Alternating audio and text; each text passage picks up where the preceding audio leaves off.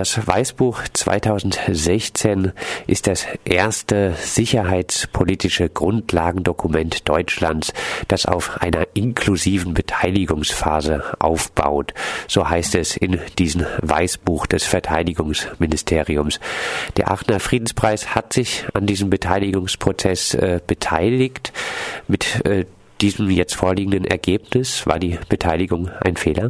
Wir haben darüber vorher lange nachgedacht. Also ich glaube, diese Beteiligungsgeschichte war vor allen Dingen eine große PR-Strategie, weil die Bundesregierung natürlich sagen möchte, ja, wir haben die Leute gefragt und es durften Meinungen eingebracht werden. Es ist aber so, dass vom ersten Entwurf des Weißbuchs bis zur jetzigen Fassung sich kaum was verändert hat. Also diese ganzen Stellungnahmen, die eingereicht worden sind vom Friedenspreis und von diversen Organisationen, die haben im Prinzip keinen Eingang gefunden in das Papier. Insofern, ähm, ich würde sagen, es ist eine PR-Strategie. Wir haben da irgendwie versucht, unseren Senf dazu zu geben, eigentlich in dem Wissen, dass davon wahrscheinlich nicht viel hängen bleiben wird. Einfach um aber auch kundzutun, hey, wir sind aktiv, wir sagen was dazu, wir lassen sowas nicht stehen, wenn wir die Möglichkeit dazu haben. Und ähm, die Befürchtung, dass die Bundesregierung versuchen würde, sich damit natürlich bis zum gewissen Grad auch reinzuwaschen, im Sinne von, es sind ja alle gefragt worden und alle haben ihr Okay gegeben, das kann man so einfach nicht sagen, weil das Okay gegeben hat niemand von denen, der eine Stellungnahme abgegeben hat. Deutschland ist bereit, in Allianzen und Partnerschaften als Rahmennation Verantwortung und Führung zu übernehmen, heißt es im Weißbuch. Ist der Aachener Friedenspreis froh über diese Bereitschaft? Verantwortung zu übernehmen? Nein, alles andere als das. Also das ist im Prinzip, diese Formulierung ist die Folge einer Entwicklung, die schon seit Jahren besteht. Es gab vor Jahren ein ja, politisches Beraterpapier, also so ein Hintergrundschreiben, was eigentlich niemand gelesen hat, außer der Politik selber. Das nannte sich Neue Macht, neue Verantwortung. Und da wurde genau dieser Weg im Prinzip gebahnt, dass Deutschland eben sagt, wir sind verantwortlich für die Dinge, die in der Welt passieren. Wir mischen uns in alle möglichen Konflikte ein. Es ist so ein bisschen paradox, weil man beschwert sich häufig über die USA, die sich als Weltpolizei aufspielen und selber tut man im Prinzip momentan genau das Gleiche. Weil man sagt eben, der militärische und politische Einfluss Deutschlands muss wachsen. Es ist eine Vorreiterrolle in Europa. Man ist halt eben ein ganz großes Schwergewicht und hat einen Anspruch, die globale Ordnung mitzugestalten und wirklich als zentraler Akteur da ähm, sich zu engagieren. Was bedeutet, dass es natürlich mehr Auslandseinsätze geben wird in der, in der Zukunft. Und das ist vor dem Hintergrund ganz fatal, dass die bisherigen Auslandseinsätze eigentlich überhaupt nicht evaluiert werden im Weißbuch. Da wird überhaupt nichts hinterfragt. Der äh, Kosovo-Einsatz wird gar nicht erwähnt. Der Afghanistan-Einsatz, also ISAF, wo die Bundeswehr ja sehr lange engagiert war, ähm, und der eigentlich die Bundeswehr mehr verändert hat als jede Reform bisher, da wird überhaupt kein Wort zu verloren, was das für Konsequenzen haben könnte. Und diese ganzen Einsätze, die sich ja sehr in die Länge ziehen, ISAF oder eben auch Kosovo und so weiter, daraus wird nicht der Schluss gezogen, dass man solche Einsätze vielleicht dann irgendwann auch beenden muss, wenn sie nichts bringen, sondern es wird der Schluss gezogen, dass man solche Einsätze dann verstetigen muss, dass man sich immer weiter engagieren muss, wie zum Beispiel im Rahmen von, von äh, Afghanistan durch diese Ausbildungsmission, die da jetzt besteht nach wie vor.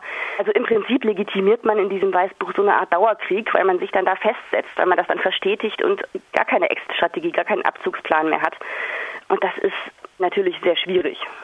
Dieses äh, gesteigerte Verantwortungsübernehmen soll in Zukunft auch mit sogenannten Ad-Hoc-Kooperationen einhergehen. Ist das ein Zeichen für eine erfreulich flexible Bundeswehr, die auf Herausforderungen reagiert? Ich würde eher sagen, es ist eine erschreckende Flexibilität, weil da ähm, natürlich, also Ad-Hoc-Kooperationen, muss man sagen, sind so eine Geschichte wie das, was die USA gemacht haben mit der Koalition der Willigen gegen die vermeintlichen Massenvernichtungswaffen im Irak ähm, und gegen den IS und so weiter. Das sind äh, Zusammenschlüsse von Staaten, von Gruppierungen, die wirklich aus dem Ad-Hoc Ding heraus entstehen. Jetzt steht im Weißbuch, dass für solche Ad-Hoc-Operationen sogar Staaten wie Ägypten oder Saudi-Arabien eben Partner sein können.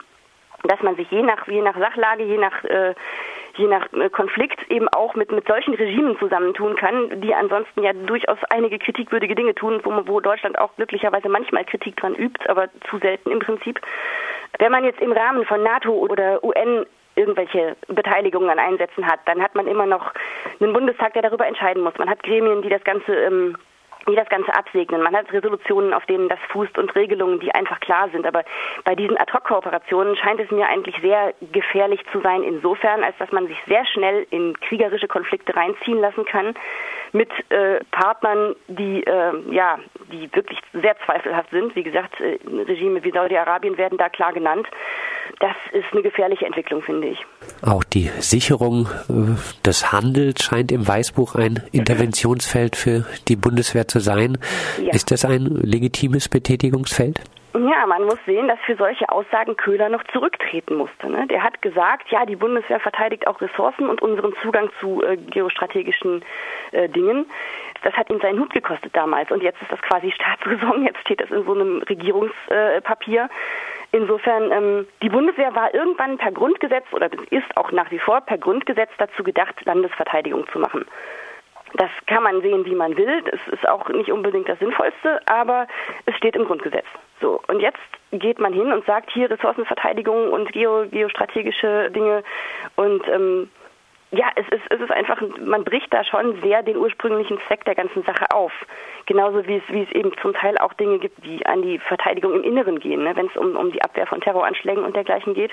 Es ist zwar jetzt nicht so, dass es so extrem im Weißbuch steht, wie wir es befürchtet hatten, aber es ist eine Logik da, die einfach auch Einsätze im Inneren ermöglicht und ähm, die, die in diese Richtung immer weiter geht. Das heißt, sowohl die Richtung immer mehr Geostrategie, immer weniger Landesverteidigung, als auch die Richtung immer mehr im Inneren aktiv zu werden und immer mehr sich, sich, sich in alle möglichen Dinge reinzumischen, die eigentlich gar nicht Kernaufgabe der Bundeswehr sind. Diese Tendenzen sind deutlich da. Unser sicherheitspolitisches Selbstverständnis ist geprägt durch die Lehren aus unserer Geschichte, heißt es äh, im Weißbuch. Klingt doch jetzt erstmal ganz gut, oder? Ja, das ist aber ein Lippenbekenntnis. Das, das, das, Bewusstsein sollte dadurch geprägt sein. Aber wenn man sich das Weißbuch anschaut, findet man diese Prägung nirgends eigentlich. Das ist, ähm, man hat immer so, also ich habe so ein bisschen das Gefühl, die Menschen reden sich damit raus, dass sie sagen, ja, wir haben ja diese Geschichte und wir wissen das ja auch alle und richten uns danach und, und richten unser Handeln daran aus. Aber im Endeffekt passiert es überhaupt nicht. Das ist, wenn es passieren würde, würde man sich aus, äh, aus Auslandseinsätzen raushalten. Man würde eigentlich überhaupt keine Kriege mehr führen. Die Lehre, die man aus dem Zweiten Weltkrieg hätte ziehen sollen, wäre nie wieder Krieg gewesen. Und da ist das, was momentan passiert, was deutlich anderes, weil wir sind in so vielen Kriegen irgendwie aktiv. Wir sind in so vielen Konflikten eine Konfliktpartei, dadurch, dass wir uns einmischen. Das ist gefährlich. Gehen wir noch ein auf die Bundeswehr als Arbeitgeber. Äh, die Bundeswehr braucht Menschen mit festem Gewissen, Charakter und Verantwortungsbewusstsein. Sie schaut nicht nach der Hülle, sondern auf den Inhalt. Sie ermöglicht den gemeinsamen Dienst von Frauen und Männern, die die kulturelle, religiöse, biografische und soziale Vielfalt unseres Landes abbilden. Sogar vom Diversity Management wird gesprochen. Im Blickfeld stehen Bereiche wie Alter, Behinderung, ethnische oder kulturelle Herkunft, Geschlecht, Religion oder sexuelle Orientierung. Was gibt es denn an einem so modernen Arbeitgeber zu kritisieren? Ja gut, von dieser Seite her gibt es nicht viel zu kritisieren. Es gibt genug andere Kritikpunkte. Ähm, dass die Bundeswehr sich öffnet, hat natürlich auch was damit zu tun, dass sie einfach ein Personalproblem hat. Das muss man einfach auch ganz klar sehen. Es finden sich zum Glück immer weniger Leute, die bereit sind, in Kriege zu ziehen ähm, oder die einfach beruflich sich dazu auf Jahre hinweg verdienen wollen.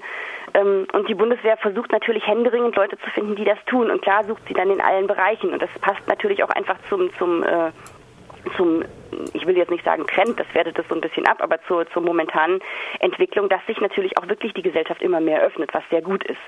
Man sieht ja. aber ja auch die, ähm, die Öffnung für EU Genau, daran, daran anschließend, dass ähm, darüber wurde, wurde genau. schon viel darüber diskutiert, über diese ja. Öffnung für äh, Bürgerinnen und Bürger der EU. Ist es nicht erfreulich, wenn das Bild des deutschen Soldaten damit so ein bisschen aufgebrochen wird? Im Prinzip ist es eine schöne Sache, weil es natürlich so ein bisschen das, Ganze löst von diesem Konstrukt, ja, hier der Staat und die heimische Scholle und so. Aber ähm, wenn man sich dann das, das äh, wie aus der Pistole geschossene Statement äh, der, äh, der Interessenvertretung der Soldaten anschaut, die das ablehnen, genau aus dem Grund, dass sie dieses besondere Vertrauensverhältnis zwischen Bundeswehr und Soldat und die besondere Bindung zum Staat und zum, zum äh, ja wirklich dieses im Prinzip die heimische Scholle, ne? dieses, dieses, man ist auf das Land bezogen und nicht auf die Werte Werte ähm, sind, also von Seiten der Soldaten, auch wenn die Bundesregierung oder von der Leyen das vielleicht im Weißbuch anders, anders äh, formuliert oder anders sieht. Aber in der Truppe herrscht eine vollkommen andere Sichtweise offensichtlich und da ist diese Öffnung gar nicht so gern gesehen.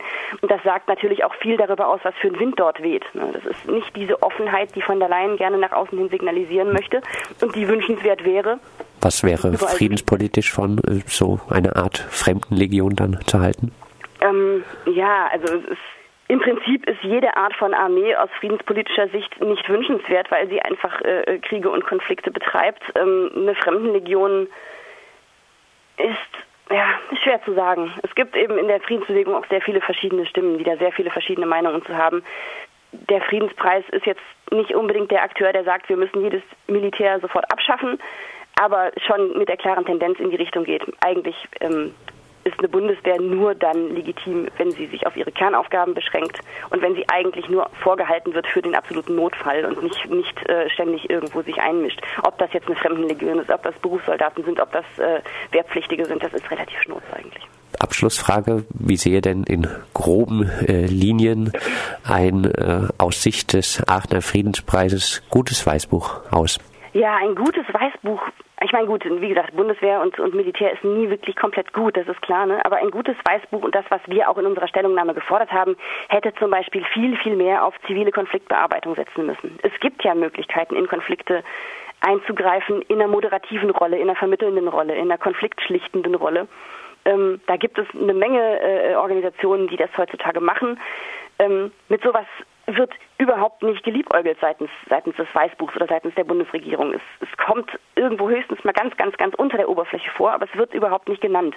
Und das sind Möglichkeiten, die viel besser sind als das, was heute getan wird. Nämlich durch die militärischen Eingriffe in Konflikte schürt man ja eher die Konflikte, als dass man sie, dass man sie befriedet. Und dann meint man, man würde sie irgendwann dann doch befrieden, indem man immer mehr Öl ins Feuer gießt. Das funktioniert nicht, ganz offensichtlich. Das ist über Jahre hinweg jetzt gezeigt worden, dass es nicht funktioniert. Dementsprechend wäre wesentlich mehr ziviles Agieren und, und der Krieg aller, allerhöchstens als Ultima Ratio, aber eigentlich auch noch nicht mal das.